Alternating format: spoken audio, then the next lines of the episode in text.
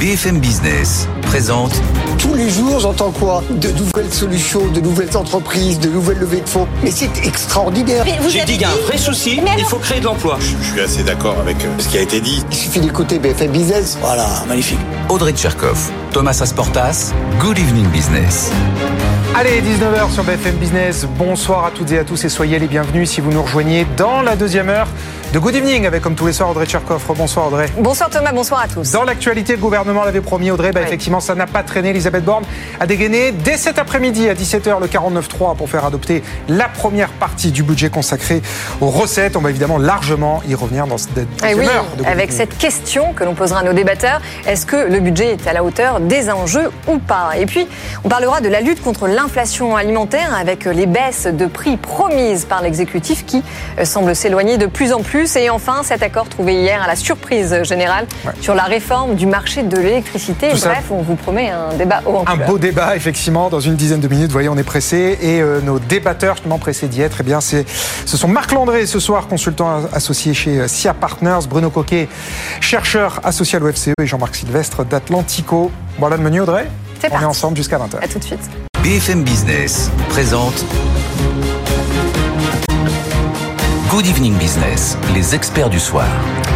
19h15, on va tout de suite parler de ce 13e 49.3 dégainé par Elisabeth Borne. Et pour ce faire, on a, on a invité Marc Landré, consultant associé chez SIA Partner. Bonsoir. Bonsoir. Bruno Coquet, docteur en économie et chercheur associé à l'OFCE. Bonsoir. Bonsoir. Et Jean-Marc Sylvestre, éditorialiste chez Atlantico. Alors ça y est, la messe est dite. Euh, Elisabeth Borne a engagé à 19h la responsabilité de son gouvernement par le 49.3 sur la première partie du budget 2024. Donc c'est celle qui concerne les recettes, avant même le début des débats dans l'hémicycle. Est-ce que vous diriez, euh, messieurs, que ce budget, c'est celui de la responsabilité, comme le dit et le présente en tout cas le gouvernement Je crois Marc. que chaque année, Marc, vous êtes obligé de commencer, là, si vous rigolez. chaque, chaque année, quel que soit euh, le bord politique, c'est toujours le budget du sérieux, le Ouais. budget du redressement, le budget de la sincérité, le budget de la responsabilité. Donc vous prenez n'importe quel ministre, moi il se trouve que c'est le même depuis 7 ans, donc euh, euh, il, s'auto, il s'auto-pompe ou il s'auto, il s'auto, il s'auto-cite, mais c'est pas vraiment un budget de la, la responsabilité. C'est un budget qui ne fait aucun choix en vérité. Donc c'est un budget de la non-décision. C'est un, c'est- c'est un, c'est c'est un budget, euh, je dirais en même temps. Oui. C'est Bon. un budget en même temps. Voilà, à l'image d'Emmanuel Macron, à l'image de ce gouvernement, à l'image de son incapacité à prendre une ligne et un cap clair Ouais. euh, et à fixer une directive euh, auquel elle se tient. La meilleure preuve, et on en parlera, c'est sur le, le, le, le- le prêt à taux zéro, qui devait être Oui, oui, supprimé, qui finalement est, est maintenu et va même être augmenté et, et, et Mais euh, finalement, développé. ne concerne pas plus de personnes que ça ne concernait avant, non plus. Non, En fait, s'ils euh, n'avaient de pas, c'est ce qu'explique euh, Marie-Cœur de Roy. C'est-à-dire que s'ils avaient gardé les règles de cette année, euh, Ça aurait on- coûté on- cher. Ça aurait coûté plus cher. Et donc, Ouais. en vérité, l'an prochain, il va quand même moins coûter Mmh. euh, et toucher moins de monde que les règles actuelles. C'est comme sur le chèque carburant, il devait pas y en avoir. Euh, Bruno Le Maire était venu sur tous les plateaux de télé au moment de la présentation du budget en disant il y aura pas de chèque carburant pour 2024. Le président de la République fait une intervention télévisée, il y aura un chèque carburant en 2024. Donc c'est c'est c'est c'est ça que moi que je je je, je constate, c'est l'absence de ligne et de cap clair dans ce budget. Euh, similairement au précédent, mais symboliquement particulièrement cette année parce qu'il y a une absence de majorité et parce qu'on a focalisé sur le 49.3 post-réforme des retraites, même si tous les budgets de l'année dernière, PLF et PLFSS, ont été votés ou grâce au 49.3. Donc c'est ni une surprise, ni un scoop. Et en même temps, je vous rappelle que la France euh, est sur le point de repasser sur le grill des agences de notation. Hein. C'est Moody's qui ouvre le bal euh, vendredi. Donc c'est l'évaluation de la dette du pays. Est-ce qu'on peut s'attendre à une dégradation de la note dans la mesure où on peut pas dire que les progrès soient euh, colossaux face à l'ampleur des déficits? Bruno Coquet. Euh, moi, j'y crois. Dans- parce que euh, Vous croyez à quoi? À la dégradation ou au bah, budget? Au fait qu'on va avoir des problèmes. C'est-à-dire que dégradation ou pas, il y a un moment Bien de donné, le spread de Oui. taux, il va Il vient de préciser parce que vous savez pas trop. C'est pas clair. Alors, je- effectivement, je partage l'idée que c'est un budget du non-choix. Ouais. Euh, euh, J'ai aussi l'idée que quand on coupe au tarot avec le 21, si on récupère des 7 et des 8, c'est pas terrible. Donc du coup, mieux vaut, quitte à savoir qu'on va être censuré, euh, au, au- enfin, euh, on va passer au 49.3, Ouais. bah, du coup, on essaye quelque chose. Autant y aller. Du coup, euh, on a ça. On a bien vu que c'est la première fois sous la 5e République que le texte n'est pas voté en commission des finances. hein. Oui. Donc, euh, le- du coup, bon, tout ça, ça, ça fait euh, une grosse addition déjà. Et puis après, on a effectivement les agences de notation. Le problème majeur de ce budget qui qui le touche de manière transversale, c'est la prévision de croissance. Ouais. On est au-dessus du haut du consensus. Des économistes. Alors, Largement le gouvernement mais, mais, oui, oui, mais quasiment non, fois deux. Oui, oui. Non, pas- pas- Du consensus, oui, cadre. mais- Oh, le consensus doit être à- aujourd'hui autour Oui, de mais C'est ce alors, qu'on du- disait tout à l'heure avec du Emmanuel FMI, Le. Freddy Chevrillon. Voilà, Ouais. le FMI c'est 1,3, Bruxelles c'est 1,2. Donc on n'est pas non plus euh, Non, non, non, sauf que le point, c'est qu'il faut voir euh, euh, quand sortent les prévisions et avec quel type Bah, d'informations. le FMI c'était il y a 48 heures, enfin c'est la semaine dernière, et Bruxelles c'est il y a deux Là, semaines. si on prend les prévisions des Français, on prend la Banque de France, on prend Rexecode, on prend euh, l'OFCE, ça fait trois choses euh, un peu différentes d'obédience. Ils sont euh, 0,8, 0,9. hein. Sauf Donc, que euh, oui, le consensus, ouais. Dans le premier quinquennat, je, je précise juste ça, Marc Landré. le gouvernement, je veux dire, s'en enorgueillait de coller aux prévisions du consensus des économistes Oui, dans le cadre de cette absolument. prévision de croissance. Là, il s'en détache, mais c'était c'est- c'est c'est plus un problème. Ça l'était pas avant, ça l'est plus aujourd'hui. Donc c'est voilà. Ah bah là ils disent qu'il faut c'est encore mieux que le consensus justement. Ah bah oui, c'est ce qu'on appelle un budget volontariste. Voilà. Et pour le coup, non, mais ça a marché cette année. Pardon, je me fais l'avocat du diable, mais ça a marché cette année. On va faire 1% de croissance. Non, Personne n'aurait mis Oui. euh, 1 euro là-dessus. Non, non, mais le point, c'est que si on. Ça a toujours on- marché d'ailleurs si- sur les prévisions Non, de, Bruno je- Le Maire. Moi, je crois que si De on faire joue mieux que le- les prévisions. depuis 4 ans. Si on joue toujours au-dessus, il y a euh, on joue toujours le noir, on peut aussi avoir le rouge un jour. hein. donc, euh, euh, je, je La pense métaphore que- du casino de Bruno Jean-Marc. Sylvestre, Jean-Marc Sylvestre, vous allez être le, le seul ce soir sur ce plateau à défendre le budget 2024 Je je sais pas. euh, que- Eh ben, Non, il n'y a pas de surprise, c'est que vous trois ce soir. Y a pas de... Je, je défends pas le, le- Restez surprise. le budget de 2024. Ce- C'est-à-dire que je- ce que je ne comprends pas, c'est cette nuée de critiques qui s'abattent euh, sur euh, le ministre de l'économie, qui finalement a respecté ses engagements de logique d'offre. Il a pas, il n'est pas remis en cause la politique globale qu'il a menée depuis presque 5-6 ans de favoriser les entreprises et de favoriser l'activité des entreprises par la baisse de l'impôt. Il n'a pas, il a pas touché euh, à, à l'impôt sur les sociétés. Il n'a pas touché. Alors il a un peu décalé la, La CVAE. réduction Ouais. des impôts de production, mais il les a simplement décalés, surtout sur une sur la dernière Deuxième- partie. deuxième tranche, Pour ouais. le reste, bon, il y a, il y a les rachats d'actions, ça va pas empiéter beaucoup le- les choses. Y a, Bah, les rachats d'actions, il ne se passe rien, aucune mesure coercitive et on ne taxe pas les rachats d'actions. Oui, mais on, on les rend, on les rend conditions. Oui, on les incite à redistribuer, les- euh, c'est- aux très malin parce que on les conditionne par une redistribution aux salariés. Hmm. Donc ça revient finalement à reconvoquer les salariés et les syndicats en disant voilà, on va vous redistribuer. Et, et bon, il a, il a touché un peu au crédit. C'est ça, c'est une vache sacrée le, le crédit d'impôt recherche. C'est même pas, je sais même pas si s'il y a touché ou pas finalement. Si, si, Je il y a quelques petits amendements à la marge. Ouais, un Oui. tout petit peu. Donc il n'a pas touché à, à- Les de à la colonne aussi. vertébrale de, de son budget qui est de réanimer euh, l'activité. Moi, je crois que c'est un, budget au contraire. Et il n'a pas non plus touché aux baisses des dépenses de fonctionnement euh, du Mais gouvernement. non, parce mais qu'il oui, n'a mais... pas de majorité pour ça. Oui, mais il n'a pas de majorité. 49.3. Alors, non, mais il a oui, pas mais de voilà. 49.3, il a pas voilà. besoin de majorité, Exactement. il a 49.3. Mais Exactement. pour avoir, pour avoir le 49.3, il faut quand même qu'il qu'il réussisse à trouver un texte qui ne lui qui, qui ne suscite pas derrière une opposition trop forte. Oui, mais Jean-Marc- Jean-Marc. Sylvestre, je le- voudrais vous dire, Allez-y. c'est Peu importe un- le texte, c'est de la budget politique, là.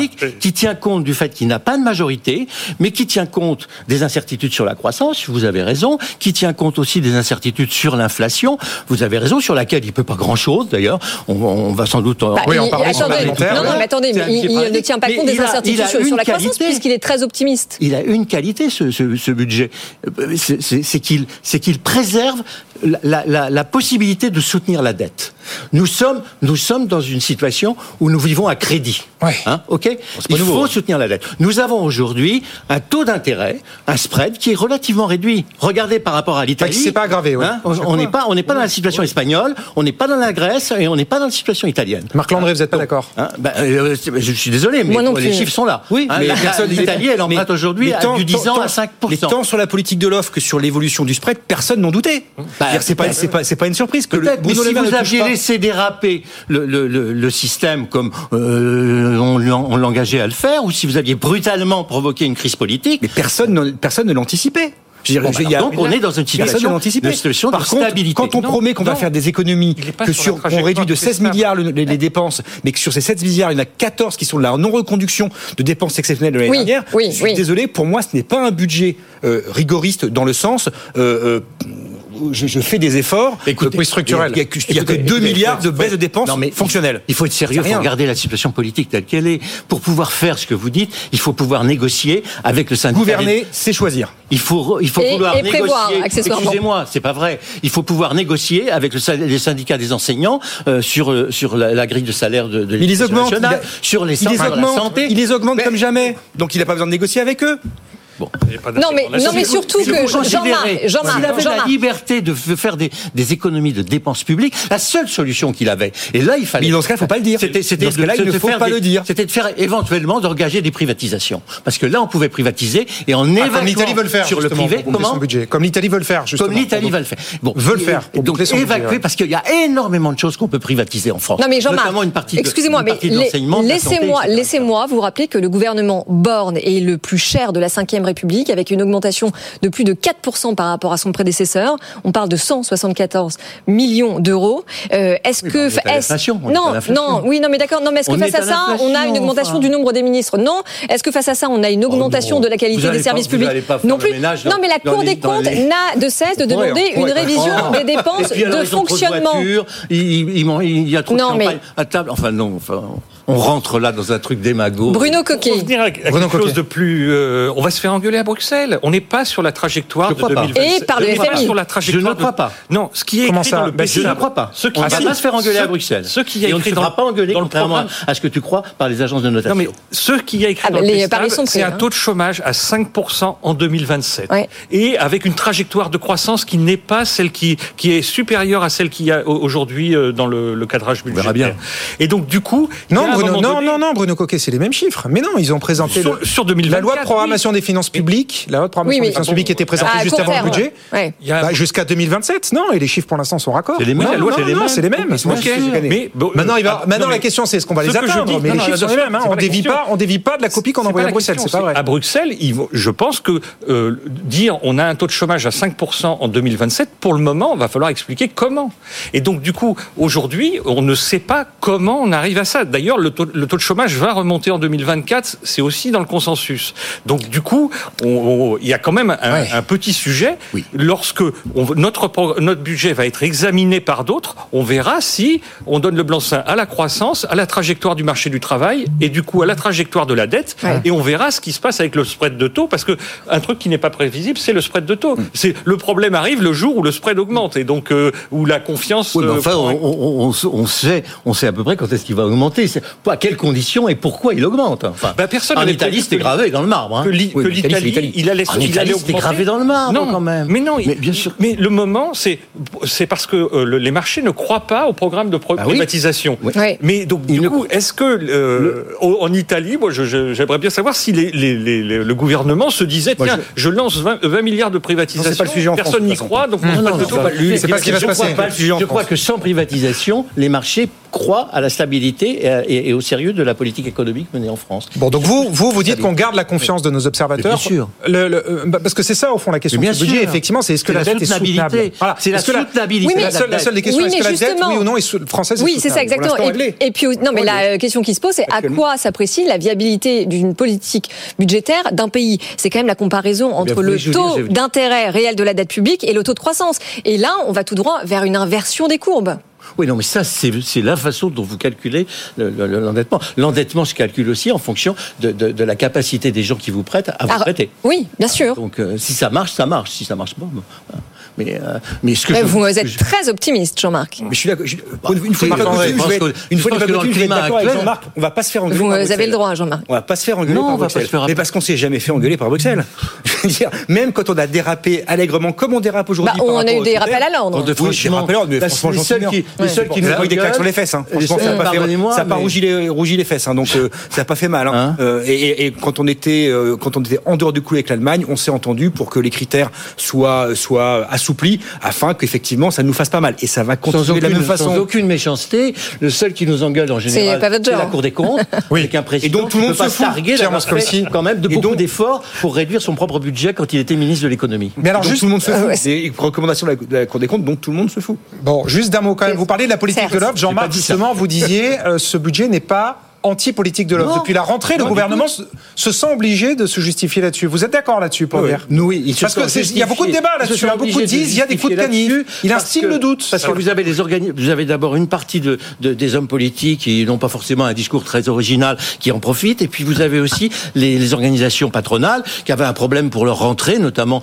à l'université d'été Hum. du Medef, et qui ont dit bon ben on, on va on va on va taper là-dessus. Et dans ce c'était une façon pour le nouveau président du Medef de se distinguer un peu de son prédécesseur. Mais c'est pas le seul, La hein, réalité, c'est qu'il n'y croit pas lui-même. Il sait très bien que la politique est assez favorable aux entreprises. Et vous avez regardé le, le climat social, le climat de- dans les chefs d'entreprise.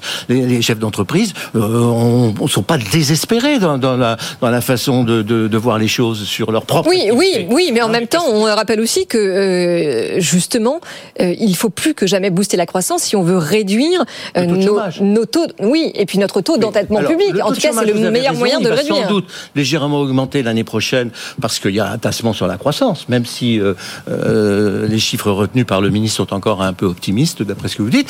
Mais euh, le, le taux de chômage, on est arrivé aujourd'hui à un moment qui est quand même très compliqué parce qu'on a réduit le taux de chômage à un niveau de 7% et on n'est pas loin du niveau où on ne pourra plus euh, de, de la partie dure, c'est-à-dire qu'avec des, des chômeurs qui, qui demandent à ce moment-là des gros efforts structurels. Et avec une de courbe formation. qui devrait s'inverser. Voilà. Mais le, enfin, moi, je pense que Bruno Coquet, pour, terminer. Sur la dette, on est les champions d'Europe de la dette. Nous sommes le pays où la dette a le plus augmenté depuis euh, 2017 et, et donc et sur les autres indicateurs, on est au mieux dans la moyenne européenne.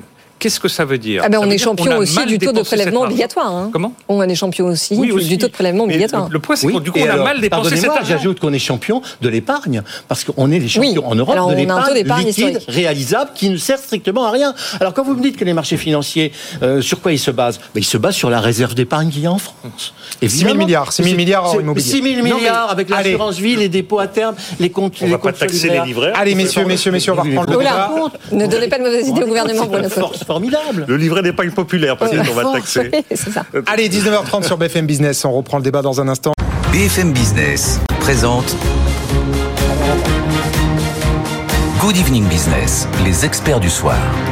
19h35 dans les experts, on va tout de suite se pencher sur le flop des négociations commerciales avancées. Pour ce faire, nous en parlons avec Marc Landré, Bruno Coquet et Jean-Marc Sylvestre qui sont restés avec nous.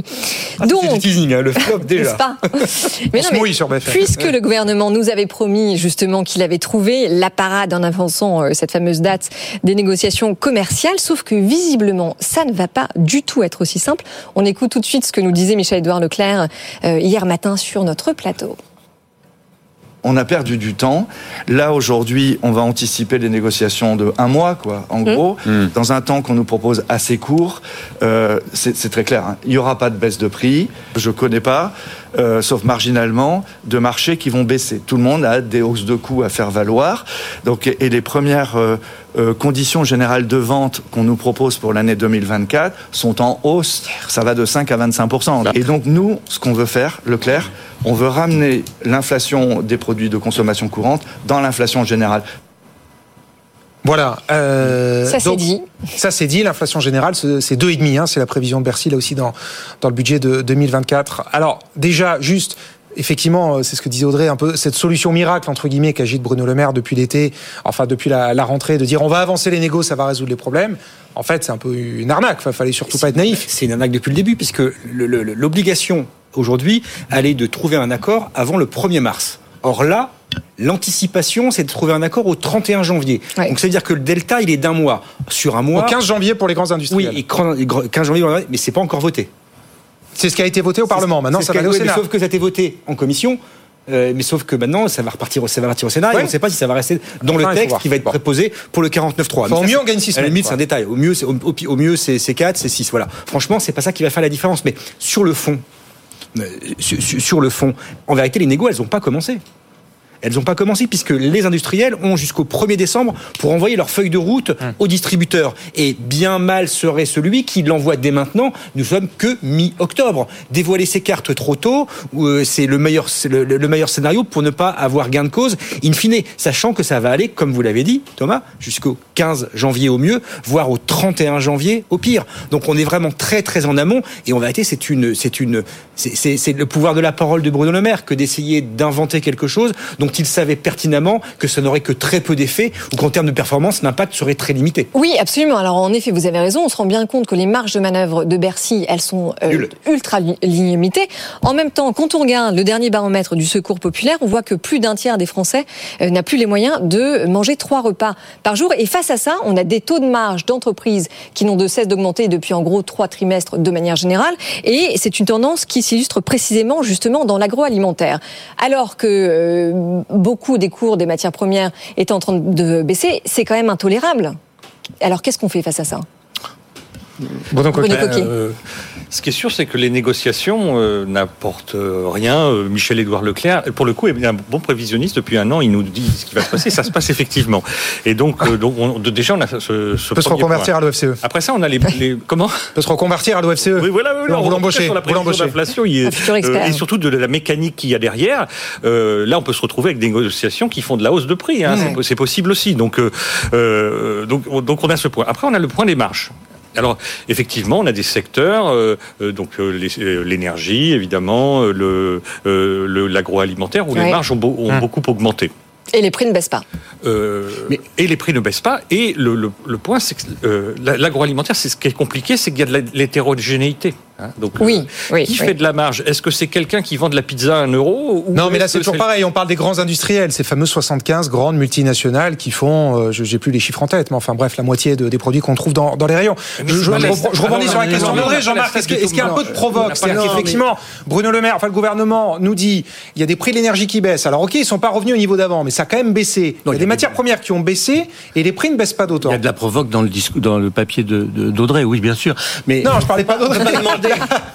La Alors, provoque des allez-y. industriels. On peut pas demander. La parole à la défense, allez-y dans cette Jean-Marc. affaire-là Avec les, bon, avec ce- sur le dossier de l'inflation, on est en train de demander, de demander au gouvernement depuis le début de régler un problème pour lequel il n'a pas d'outils pour lequel il n'a pas de moyens et pour lequel même c'est totalement transgressif que de voir le gouvernement s'occuper des prix, de les administrer, de fixer les marges aux uns. et aux autres. Qu'est-ce qu'il peut faire?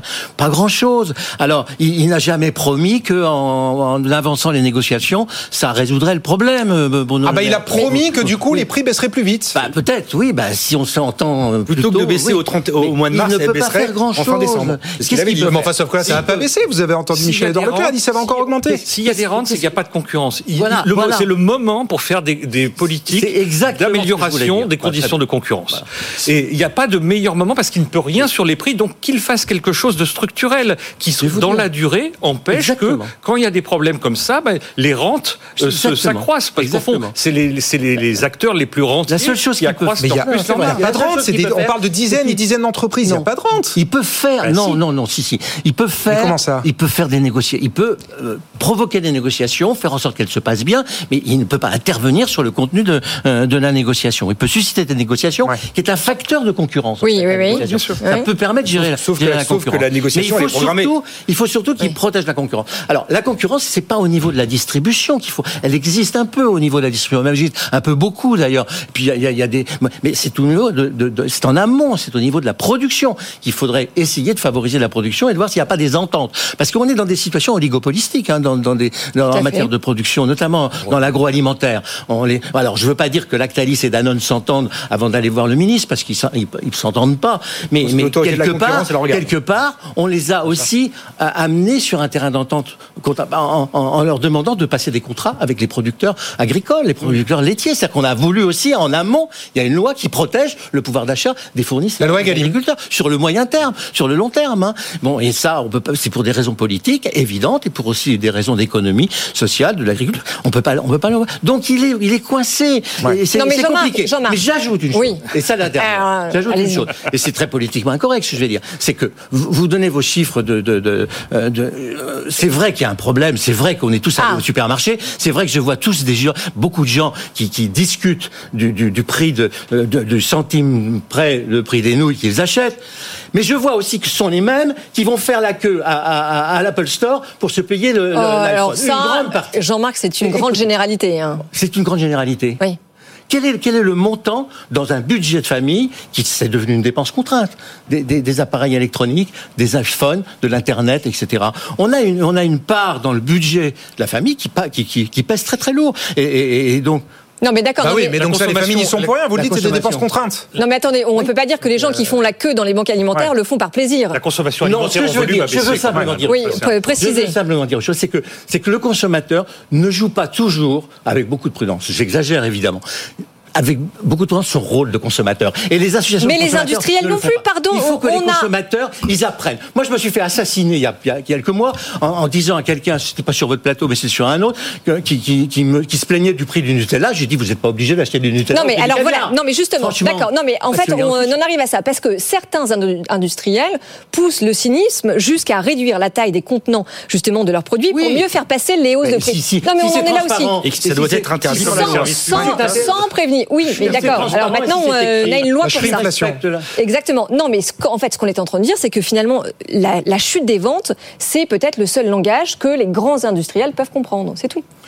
Oui, mais encore faut-il mais comme que les consommateurs le fassent. Mais enfin, encore faut-il que les consommateurs. Et, et Bruno Le Maire ce matin a donné l'exemple du Coca-Cola. Oui. Alors non mais justement, justement Marc, pardon, vous me Ah, tendez la perche. Ah, voilà. On n'a pas fait exprès. On l'écoute parce que justement là vous êtes d'accord pour dire qu'il est un peu démuni. Bon bah écoutez ce que le, le message qu'a envoyé ce matin le ministre aux, géants de l'agroalimentaire, Et euh, Coca-Cola. Bruno Le Maire.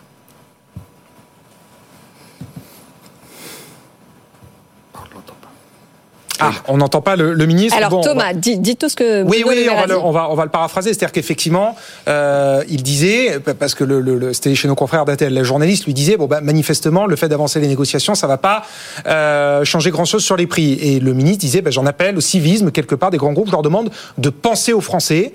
Coca, il prenait l'exemple de Coca-Cola. Bah, Coca-Cola a des salariés en France, a des clients en France, a des fournisseurs en France, et donc quelque part, il peut pas faire comme si les Français Bah, n'existaient il fait pas. son job. Il faut, Oui, non, mais que le marché pardon, mais quand on sort ce genre d'argument, c'est qu'on est quand même, enfin, c'est vous qui le disiez, c'est qu'on est quand même un peu à court de, on est à court de solution, quoi. Quand on quand on demande à, Coca-Cola, s'il vous plaît, pensez aux Français. Non, mais Il c'est du marketing pour ça. Donc c'est Là, sa là- là où, là, où, là où quotidienne. Bruno Le Maire a raison, et il le fait avec Total par exemple. C'est Oui. non, non, non, c'est un deal. Il a dit à Total, pensez aux Français en, en, en Là, ça marche. un plafond pour le prix de l'essence. C'est pas plus de 2 euros, enfin pour faire simple. Oui, 1,99€. Total a annoncé ce Voilà. matin. Mais c'est donc, vous, vous voulez prochaine. dire, 2024. non, mais vous voulez dire, Marc, que la stratégie du name, name and shame Oui, mais fonctionne sauf que non, parce que c'est pas ça, parce qu'en Ouais, vérité, pourquoi il le fait Pourquoi, pourquoi Total l'a prorogé pour 2024 C'est parce qu'en en contrepartie, il a obtenu qu'il n'y aurait pas de surtaxation du profit des raffineries en 2024. Oui, mais Donc- donc sauf, que là, la contrepartie pour, pour euh, Coca-Cola, elle serait. Bah, elle n'existe pas, donc Ah, c'est voilà. pour ça que Coca-Cola baisse pas son prix. Voilà. Ou il le plafonne pas. Et voilà, donc on est bien d'accord. Ouais, ouais. Les- les On peut pas dealer avec. le- Donc, c'est un Les seuls qui peuvent faire baisser le prix du Coca-Cola, c'est le consommateur. Voilà. Ouais, voilà. Et là, il y a un monopole. Parce que. Coca-Cola, allez Alors, acheter quand un- vous- une marque, une quand marque vous me- repère de Coca-Cola, vous l'achetez pas. Vous Quand vous, me du dites, Coca. quand vous me dites qu'on est dans un pays de- où il y a beaucoup de misère, c'est vrai qu'il y a des gens qui ont beaucoup de difficultés pour remplir leur caddie et pour, pour, pour avoir des Je repas. dis qu'il y a une augmentation de la fréquentation des banques alimentaires, ce qui est une réalité. D'accord. Ok, ok. Mais c'est pas un pays. Il y a 20% d'augmentation de la fréquentation des restos du Avec cœur. des gens qui n'y sont jamais allés. Donc il y a une paupérisation d'une partie de la population. Voilà. C'est pas parce qu'ils achètent de des la consommation alimentaire en volume. Donc ça, ça dit bien ce Oui. que ça veut dire. Ouais. C'est que quelle que soit la marque, les gens ont euh, baissé leur consommation euh, à, à un niveau, je sais pas, on revient au niveau de- du début des années 80, je crois, ou quelque chose comme ça. Et le budget, en tout Ouais. cas, prévoit effectivement d'augmenter les, les ressources de l'État à ces, à ces associations. Alors, justement, ça va faire le lien avec notre dernière partie, notre dernier débat, la question de l'énergie, puisque l'inflation de l'alimentaire, elle est aussi alimentée par l'inflation des coûts, et donc notamment de, de l'énergie. Et alors, hier soir, contre toute attente, Ah oui. les Européens, Audrey, les 27, ont trouvé un accord euh, sur la réforme du marché de l'électricité. Personne ne, ne- ne- ne- ne s'y attendait, hein, pas même euh, dans les plus hautes sphères de, de- de l'État, en tout cas dès Pas hier même les soir. Français. ouais. Pas même les Français, voilà. Euh, comment est-ce que vous expliquez cette, cette grosse surprise? Qui veut prendre la parole là-dessus? La crise rend intelligent. Je crois que la crise rend intelligent. Oui, puis quand Bonne on a des intérêts communs, on trouve toujours des Bah, solutions. Bien sûr, et que dans le bon sens. Et les Allemands ont, assi- ont- ont accepté euh, cette décorrélation entre le, le prix du gaz et le prix de l'électricité. Et, et- et d'autre part, euh, ils ont accepté de faire rentrer euh, le nucléaire dans le calcul de, des prix moyens de compétitivité. Donc c'est quand même pour eux euh, une révolution. Ah oui, ils ah sont bah. contraints et forcés de le faire de toute façon parce que il arrivait à un moment où euh, ils étaient condamnés, ils étaient montrés du doigt comme étant ceux qui fabriquaient toujours de l'électricité avec du charbon, avec des prix et puis en plus avec des prix compétitifs qui étaient très élevés. Oui, et puis euh, ce qu'on peut quand Donc, même dire, prix, parce hein. qu'il faut aussi dire euh, ce qui est bien fait, et puis quand ça va bien, c'est que la détermination d'Emmanuel Macron à réformer le marché de l'électricité Oui, au niveau européen Europe, a a quand même porté ses fruits. Euh, oui. Non, mais c'est. Oui, fer, absolument essentiel pour que l'Europe garde sa souveraineté euh, énergétique et aussi pour assurer des prix à la fois accessibles à tous et puis une vraie croissance euh, pour les 27. C'est pour ça que je dis que quand on travaille bien dans une négociation, Ouais. eh bien les arguments ressortent et, le bon sens l'emporte.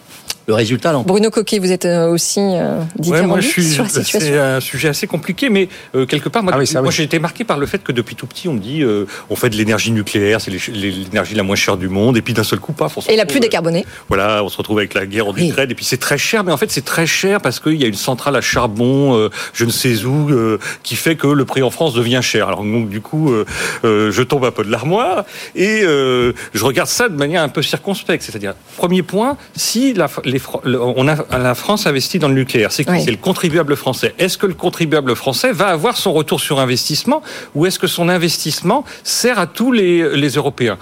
Euh, Si je le, je le généralise un peu ce propos, qu'est-ce que ça veut dire? Ça veut dire, là, on traite du prix. Oui. D'accord La demande, on la connaît à peu près. On la, on la connaît sur l'électricité. euh, on sait qu'on veut décarboner, donc du coup, les, les produits euh, euh, fossiles on- vont baisser, etc. Mais qu'est-ce qu'on connaît pas? C'est l'offre. Il n'y a pas de politique européenne de l'offre. Donc chacun fait ce qu'il veut dans son coin.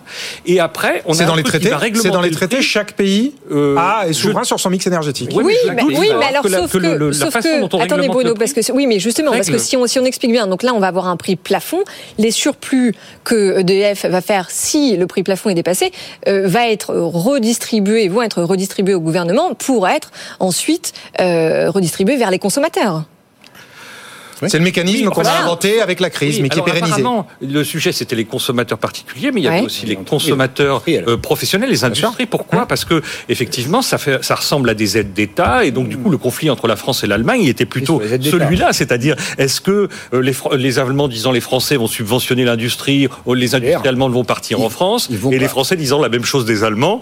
Donc, euh, Sach- euh, sachant, sachant quand même que si on regarde les prises de position des industriels allemands euh, dont, dont vous parlez, euh, qui ont lieu lors du sommet là, euh, tricolore qui a réuni euh, l'Italie, la France et l'Allemagne, les, in- les industriels allemands deviennent vraiment pro-nucléaire et ils demandent à acheter le nucléaire Ah, français. C'est-à-dire qu'ils veulent de l'électricité moins cher. Ouais, Ah voilà, oui. ils en ont besoin. C'est logique. Donc, Oui, donc c'est win-win. La, la règle du marché s'impose même à des Allemands. Mais oui, voilà, c'est ça exactement. Non, mais est-ce qu'on peut aussi dire, en Marc, forme ce soir, Jean-Marc. que finalement c'est une réponse à l'IRA américain dans la mesure où euh, cette Voilà. réforme, elle va permettre des investissements de long terme dans les énergies renouvelables. Alors, d'abord, la réforme, elle n'est pas finalisée. hein. Non. Elle n'est pas finalisée parce que maintenant, il faut que ça soit voté. Non, mais on est projet sur de le loi bon au Parlement. chemin. Il faut- au Parlement. Parlement. Et le Parlement, il est capable de défaire ce que la Commission a fait. Bien sûr. Ou du moins ce que les chefs Ne d'État. soyez pas l'oiseau de mauvaise augure. Non, non, mais sur un sujet, sur un sujet aussi complexe. Euh, Ouais. et aussi sensible que les, les prix de l'énergie, moi je mets, mets pas mon billet à vendre que ça y est c'est plié et que l'accord il est trouvé. Euh, on va avoir plusieurs mois de discussion et on sait à quel point les Et il Verts reste pas beaucoup de temps parce que les élections arrivent. et voilà, il faut le faire ça avant aussi, les élections du printemps personne 2024. n'aurait- Et on sait à quel point les Verts au Parlement sont puissants, notamment les Verts allemands, et qui peuvent donc un peu revoir la copie. qui a Oui, mais les Verts allemands qui soir. sont eux-mêmes revenus quand même sur le nucléaire. hein. Bon, allez. Les verts ou les moins verts en Allemagne, ils savent très bien que le taux de croissance en Allemagne, il est de combien, mon cher confrère Euh, Il est négatif. Moins 0,4. Ah, Cette et année, donc on mais est en récession. Récession. Il va falloir peut-être se Ouais. bouger un peu. Hein Quand on est allemand, on regarde quels sont nos facteurs de compétitivité. Ceci dit, ceci dit, sur la question industrielle française, ça apporte quand même une réponse parce que c'est une filière qu'on va enfin booster avec des moyens à la hauteur de nos ambitions. C'est quand même 8, 800 000 personnes. Euh, Mais comme le disait Bruno, on n'a toujours pas de politique de l'offre. On n'a pas de vision sur la politique de l'offre qui est capable de fournir l'Europe à ses industriels. Ce que les Américains, Ouais. avec l'IRA et les subventions américaines, font. il y a pas de Et c'est pour ça que les industriels fuient Ah. aux États-Unis parce qu'ils ont une vraie visibilité sur le prix, mais en même temps sur la capacité d'offre du système. Ce qu'on n'a pas en Europe. non, et on peut se poser aussi Là, vous la allez question. avoir un lissage quand même des prix du gaz qui sont sur le sur le long terme. hein. Des prix. Oui, c'est ça, c'est ça. Donc c'est oui, oui, non, mais mais on mais plus de volatilité. C'est-à-dire que là, là, on s'est mis d'accord effectivement pour fixer les prix et maintenant chaque pays va pouvoir du coup procéder à ses arbitrages sur la production de l'offre. On pouvait pas, on pouvait pas dégainer, on le pouvait pas problème dé- de l'électricité, On pouvait pas dégainer des plans de, de- de production et d'offres C'est- tant qu'on savait pas à combien on allait vendre son Le- le- électricité. Pardonnez-moi, mais le, le- le- le problème de l'électricité, enfin, c'est pas c'est pas mon domaine d'expertise, mais j'ai quand même regardé ça un peu. euh, c'est que c'est que l'offre elle est rigide. C'est qu'une centrale nucléaire, elle est capable de produire tant. On l'a vu, on l'a vu l'été, pas- on l'a vu l'hiver pas- dernier, on que peut c'était pas le cas. On peut pas. Bah, à un moment, quand, bah, quand vous l'arrêtez, vous, vous arrêtez brutalement. Mais vous savez très bien sur une longue période quelle est quelle est votre capacité d'offre. Euh, Mais en intégrant le mix énergétique dedans, avec c'est la, moins- la capacité de faire monter, ça c'est Eh un, bien, oui. un thème qui est cher à Audrey, les énergies non renouvelables. Ouais. Voilà, où là, où pour le coup, justement, pour le coup, avec cette inversion du mix, où maintenant les énergies fossiles Vous êtes devenir. terrible. Il y a des choses qui marchent, qui réussissent à fonctionner. Il faut que vous arriviez derrière en disant ah ouais, mais vous comprenez, ça va pas. Bon, et alors mais avec, est-ce qu'avec ce nouveau cadre européen, euh, quelque part, la quadrature du cercle aussi est résolue pour EDF Parce que c'était Oui. ça la question Oui, aussi. oui. Non, On a d'un que-. Non? Non, parce Ah, qu'il va ah, falloir. Ah, non, oiseau, non. mauvais augure. Ah oui, ben, alors là, vous échangez les rôles. Alors, non, alors c'est- résolu à, à très court terme, c'est pas résolu à moyen terme parce qu'il va falloir qu'elle trouve des moyens de financement. Ceci dit, Jean-Marc, moyens de financement, EDF, si moyens de EDF s'est exprimé en disant qu'ils étaient plutôt satisfaits Oui. de ces avancées. Oui, parce qu'il y a une stabilité, va, elle va connaître son prix d'électricité. Oui. bon. mais, mais il y a un moyen, de, il y a, il y a des- elle, a, elle a besoin d'avoir des financements considérables pour financer son programme de PR. Ouais. Et sur ces moyens de financement EPR, je ne vois pas pourquoi on n'irait pas là chercher, le chercher dans les, dans, dans les, dans les fonds privés. Il y a le, fi- le financement privé va pouvoir venir enfin dans l'énergie. Ouais. Vous avez combien vous m'avez dit un 6 000 milliards, 6 000 milliards hors immobilier. Euh, voilà. Oui, oui, non, mais ça, c'est l'éternel rengaine, effectivement, de flécher l'épargne des Français. Non, mais là, là, pour le coup, la, la solution, c'est, ça va être de fixer au bon niveau, Oui. au bon curseur, ce fameux Oui. prix plafond. Oui, mais on va Qui forcément... pénalise pas trop les entreprises et qui, en même temps, l'UDF. suffisamment EDF. Ouais. Oui, exactement. Mais forcément, on va continuer à avoir cette pression allemande qui veut éviter les distorsions de concurrence. Et avec un- une supervision de la Commission européenne qui va justement vérifier que euh, le soutien à EDF pour Oh, ne donnez pas plus de pouvoir à la Commission qu'elle en a. Ah bah si, si, ah bah, Ah, là-dessus, bah, quand si, même. non mais, c'est- Là-dessus, non, mais là tout récemment on qu'elle vu avait avec fait le- des fusions. Moi, je me rappelle d'une fusion entre Schneider et Legrand qui était qui était faite, et tous les états-majors ont été faits, etc. Et puis la Commission a dit ah bah non finalement on va pas la faire, donc tout a été défait. Donc je veux pas donner trop de pouvoir à la Commission, mais je donne quand même à minima. Et puis même pour revenir sur le dossier EDF, la Commission a bloqué le projet de réforme français d'Hercule. Ouais. Exactement. Donc euh, Oui, c'est bien. Voilà. Donc, euh, enfin là pour le coup, euh, le- l'Europe est très lourd dans le dans, Et dans surtout sur les avec questions de concurrence. Oui, oui. C'est peut-être le seul domaine qui lui reste, des réservés qui lui reste, et sur lequel elle est peut-être parfois beaucoup plus scrupuleuse qu'elle ne devrait l'être. Et les Oui. échanges aussi, commerce international aussi. Et c'est la concurrence. Oui, alors après, il nous reste moins de deux minutes, mais si on a une dernière question, est-ce qu'on va vers un marché administré ou est-ce qu'on va vers un marché contrôlé? Je pense qu'on va plus vers un marché contrôlé et régulé qu'administré. Parce qu'un prix administré, on est bien d'accord, n'ira à personne. Et puis et pas, Ouais. pas à Bruxelles. Ouais. Et pas à Bruxelles. Mais sans vouloir lui donner trop de pouvoir, quand même. Dixit euh, Bon. Jean-Marc Sylvestre. Ce sera le mot de la fin. Merci, merci à tous les trois, Marc Landré, Jean-Marc Sylvestre et Bruno Coquet d'avoir été avec nous ce soir. Merci à vous, Audrey. Mais merci à vous, Thomas. Euh, c'est la fin, malheureusement, c'est passé vite. Oui, mais heureusement, si vous nous avez raté en direct, ça peut arriver, mais c'est pas grave. Vous pouvez nous tous nous retrouver euh, en ligne, en replay, en podcast et sur les réseaux sociaux. Good Evening Business de ce soir. Et puis on se Puis retrouve l'autre demain. bonne nouvelle, voilà, c'est qu'on se retrouve demain soir. Bonne soirée à tous. Voilà, bonne soirée à tous et dans un instant toute l'actu de la tech avec Frédéric Simotel qui est déjà dans les starting blocks, vous le voyez pas, mais il est là à quelques mètres de nous pour toute l'actu de la tech dans Tech Co. Très bonne soirée, à demain André. Good Evening Business. Actu, experts, débat et interview des grands acteurs de l'économie.